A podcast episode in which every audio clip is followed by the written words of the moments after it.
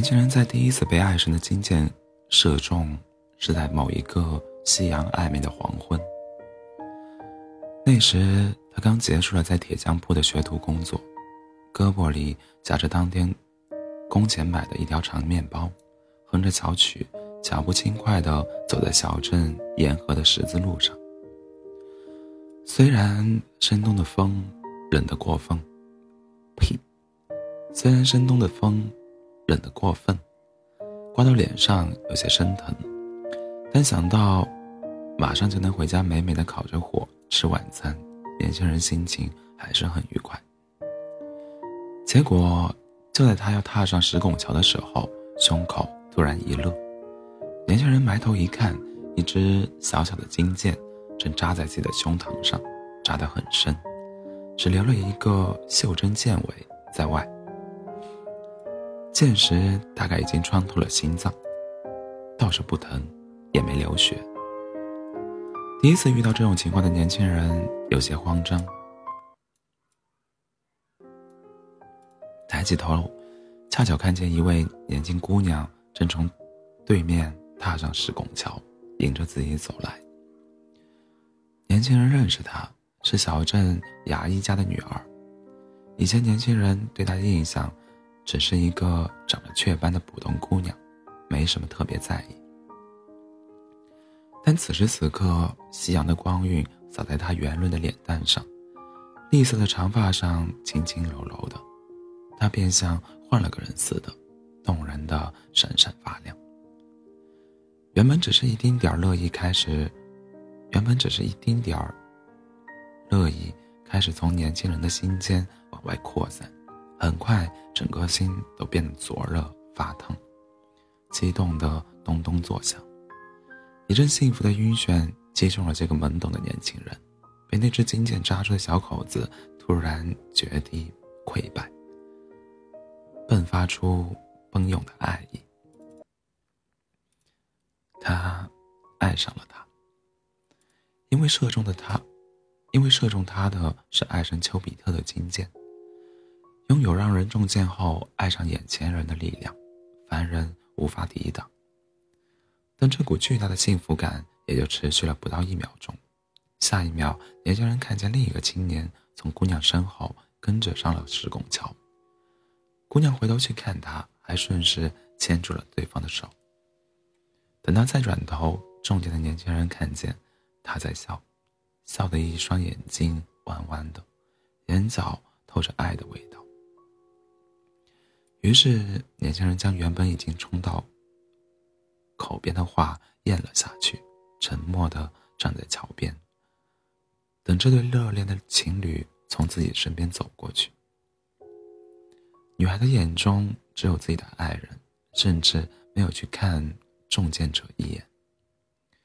于是，原本热烈的甜蜜瞬间全翻成了酸涩，还有无法抑制的疼痛，指挥着金剑在胸膛深处横冲直撞，似乎将要中箭者，似乎将要将中箭者的心都转成可悲的碎片。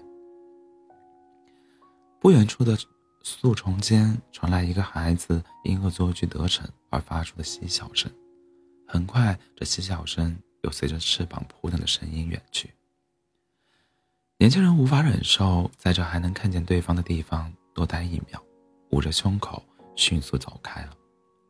等到凛冽寒风将他方才的迷茫一层层剥离，年轻人才发现自己胳膊里夹胳膊里夹着的那条长面包不知道什么时候不见了，大概是掉在了半路上。原本他可以舒舒服服的休息一晚上。可眼下摆在他面前的寒夜，只包含饥饿和孤单。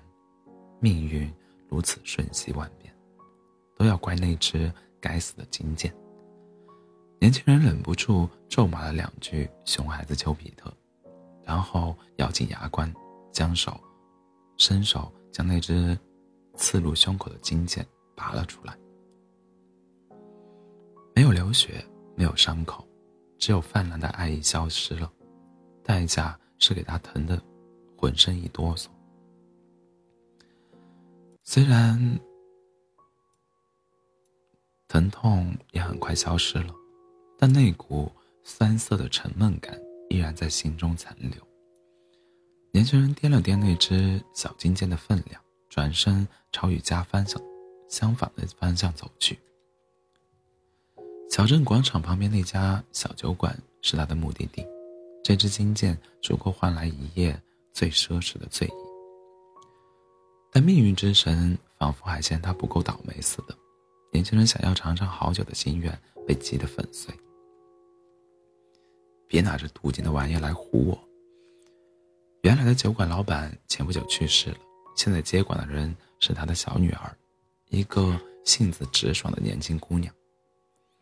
他将那枚小金剑随意往吧台上一扣，转身端来一大杯店里最便宜的啤酒。喏，只够换这个。年轻人有点懵，但眼前这位姑娘是他从小的玩伴，没有骗他的道理。年轻人最终还是接受了这无奈的现实，坐在吧台开始喝那杯用沉重爱意换来的啤酒。虽然啤酒的味道和他此刻的心情一样。又酸又涩，但总好过什么都没有。酒喝到一半，酒量不佳的年轻人脑子里腾起一层微醺，心里原本的难受被压下去不少。他开始注意到今晚的酒馆特别热闹。年轻人微微皱眉，这家小酒馆虽然是镇上唯一的酒馆，但生意一直不太景气。过去他也时不时过来坐坐，每一次都是冷冷清清，没有一次像现在这样被镇上许多熟面孔坐满。这么难喝的酒，也能受欢迎？年轻人心里嘀咕着，嘴上就不自觉地说了出来。接着他脑袋上就挨了一记锤，说谁酿的酒难喝了？施暴者是站在吧台里的老板娘，她对面。他对面前这位顾客见朋友的抱怨很不满意，但气鼓鼓的表情里又藏着几分心虚。见年轻人红着脸向自己讨饶，他的态度也马上缓和了下来，摆摆手表示算了。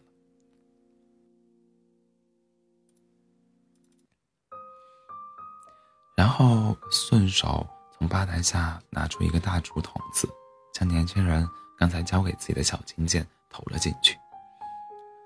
顺便一提，大桶子里装满、装着满满的小金件，多得数也数不清。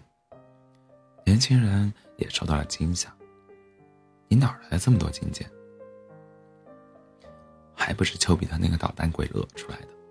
老板娘耸耸肩，随手指了指小酒馆的某个角落：“你自己看看就明白。”年轻人顺着他指的方向看去，发现角落里的沙发上趴着一个醉汉，已经醉，已经睡死过去，背上扎着许多只小金剑，深深浅浅，跟个针线包似的，十分滑稽。再往，再往左右环顾，年轻人发现今夜来酒馆买醉的人，许多人要么身上扎着一堆小金剑，要么手里抓着一把小金剑。还有的人正站成一圈，拿小金剑，拿小金剑玩投掷飞镖的游戏。爱神的金剑是今夜小酒馆里最泛滥成灾、毫不值钱的东西，能换得一杯、一整杯廉价啤酒，已经是老板娘看在朋友份上给年轻人的友情价了。年轻人窘迫地看向老板娘，这是怎么回事？老板娘眨了眨眼睛，我猜是年底了。那长着翅膀的坏家伙发现今年该完成的任务还差得远，为了保证明年能申请到更多的金件，他必须赶在新年前把今年没用完的给用完，根本顾不上管射中的对象合不合适。年轻人无言以对，酒馆原本的乐腾。欢腾热闹，在他听来，仿佛变成了受害者的哀嚎。你刚刚说自己正好被射中了心心脏。老板娘好奇的打量着年轻人，那中箭的感觉肯定特别深刻吧？是啊痛死人了，而且拔剑的感觉更糟糕。年轻人回想起之前的痛苦，还有点儿心有余悸，简直是要把整颗心都撕碎了。拔剑会这么难受？老板娘追问道：“那干嘛非得拔出来？”我听说，如果把这金剑留在心里，时间一久，等你自己都忘了它的存在，就会自动消失的。那得拖痛痛多久啊？我可受不了。年轻人端起酒杯喝了一口，认怂的摇摇头。长痛不如短痛。嗯，说的也是。老板娘同情的点点头。我还算运气好。只中了一箭，年轻人抹了抹留在自己嘴角的啤酒沫，真不敢想象那些满身中箭的人会有多受罪。用不着为他们担心，我都打听过了。老板娘的脸颊上有圆圆的酒窝，笑起来有几分甜美。他们都没被射中心脏，接金箭要是只射中别的地方，感觉就很浅，不怎么难受的。年轻人又忍不住。哀叹了一番自己的运气差，老板娘敷衍的安慰了一句，但脸上的笑里明明还透着一股子幸灾乐祸。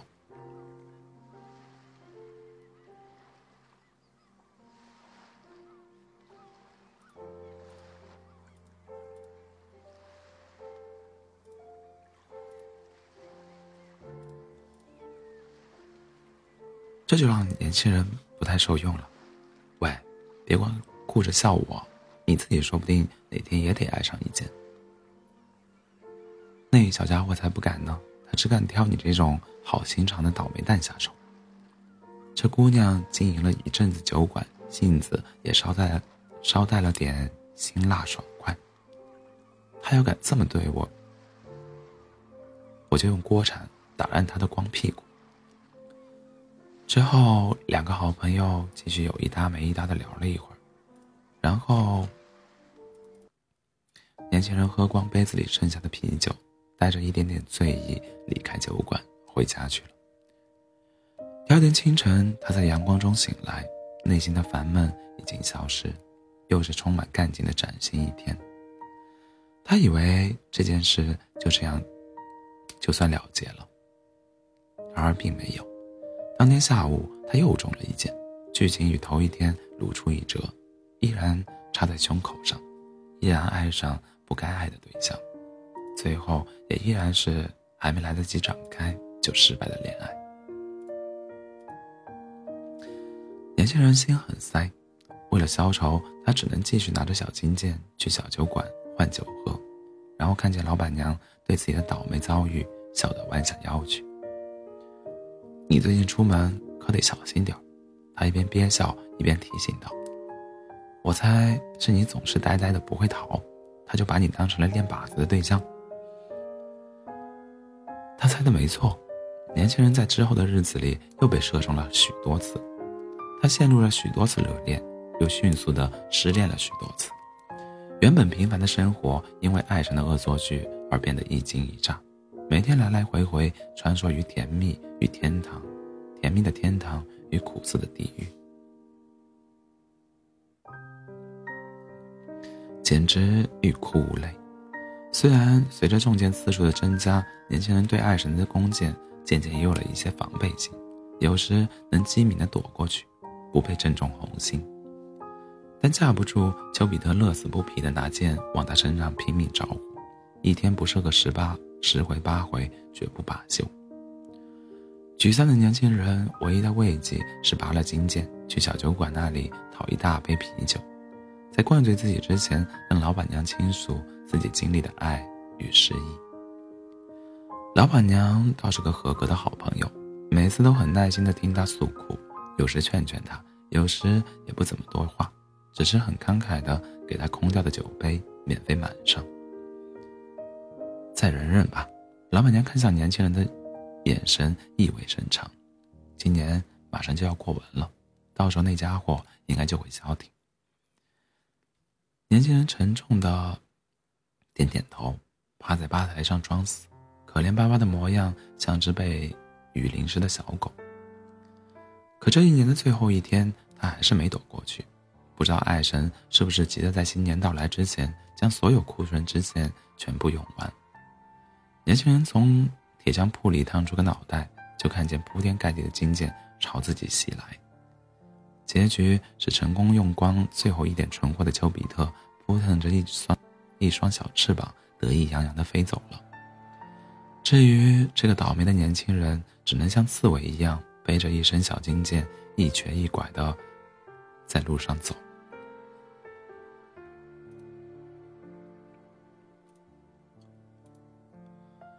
是的，他连膝盖都中了一箭。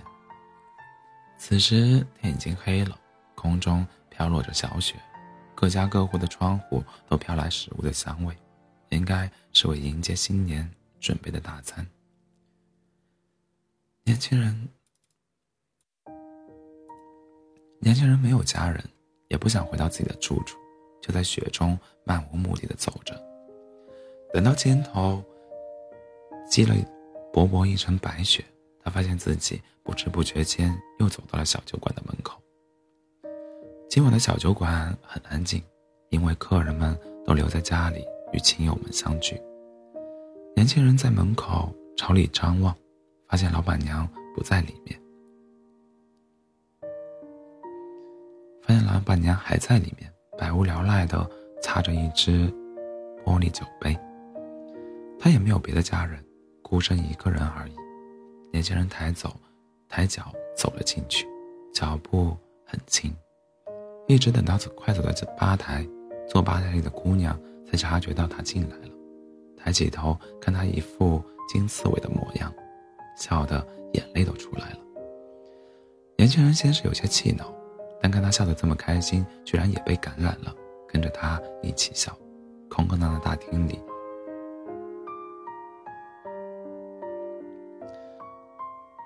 就是两个人隔着吧台笑得前仰后，前扑后仰，完全是两个傻瓜模样。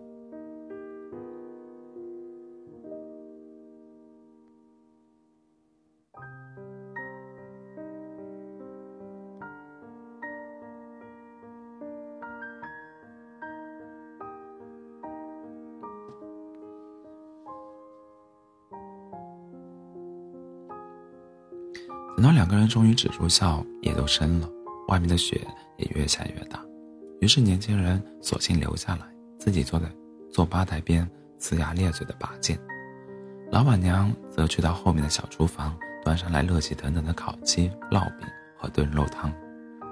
这时，年轻人身上只剩下插在胸口的那支剑了，正要伸手去拔，老板娘拦住他，问道：“你就没有想过？”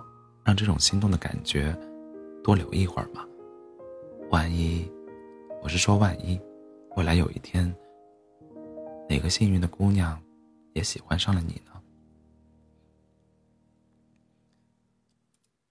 可能我并没有真的那么爱那些姑娘吧，所以我也不愿意带着金剑残留在心中的痛苦，等他们回头来看我。年轻人诚实的坦白道。在中了这么多箭后，我突然意识到，金箭带来的心动感觉，就像跟金剑本身只是镀金一样，没法像真的金子一样持久不变。如果有一天我遇上一个能让我即使忍受痛苦也不愿意拔掉金剑的姑娘，那才是真正的爱。说完，他利落地将那只插在胸口的金剑拔了出来。连同之前拔掉的一大把金剑一起交给了老板娘。今晚的酒钱，总该让我喝个痛快了吧？老板娘经过他，接过他递来的金剑，若有所思的点点头，很快又爽快的笑了起来。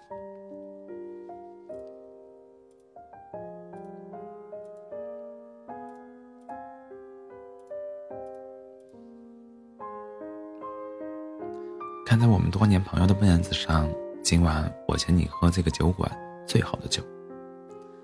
在这个大雪纷飞的夜晚，在这间小酒馆里，有两个好朋友坐在一张小餐桌旁，吃着老板娘亲手做的晚餐，喝着老板娘珍藏的好酒，欢乐的笑声和壁炉里温暖的火光一起从厚实的玻璃窗里透出来，传到外面风雪弥漫的世界，直到很远很远。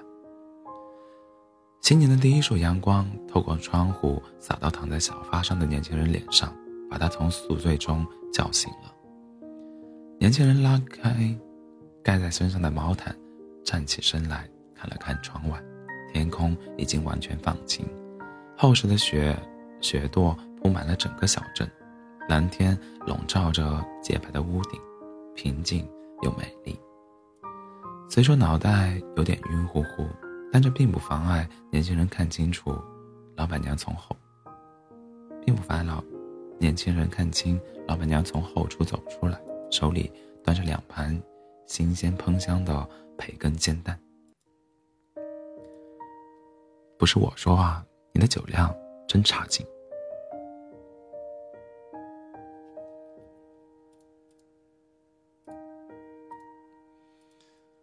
老板娘调侃道。脸上依旧是活泼的笑。新年快乐！年轻人没有马上回应。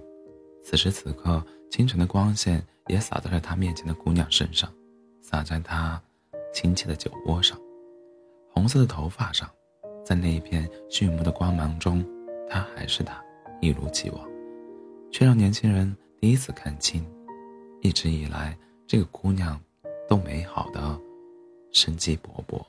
叫人无法抵抗，岩浆般凶猛的炽热感，处在年轻人心中，猛烈喷发，地动山摇，势不可挡。糟糕！年轻人忽然按住起伏的胸口，是心动的感觉。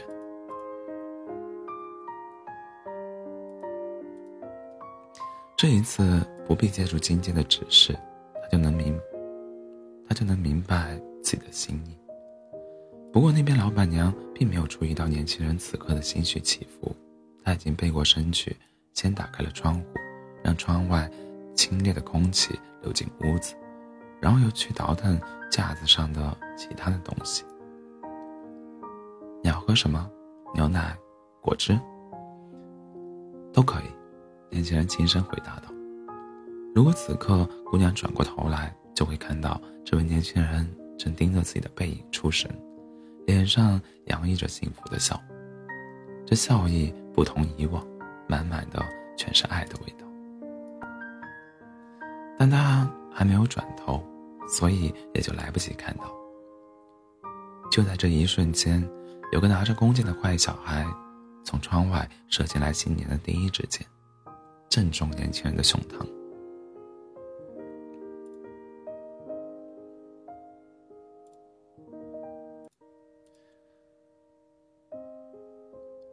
那是一枚纯金的金剑，剑石的形状跟那只已经在姑娘心中插了三年的金剑一模一样。他始终把它留在心间，带着隐秘的心疼，默默等待了三年。不过，等他真正等他真正转过头来与眼前的年轻人四目相对的那一秒。所有的痛苦都将消失。中箭者与爱人心意相通所带来的炽热，足以将一对金剑融成纯粹的爱意，画在彼此心中。至于窗外的某个很记仇的熊孩子，则是揉了揉自己三年前差点被打烂的胖屁股，在扑腾着翅膀飞上天空之前，露出一个皎洁的笑容。新年快乐，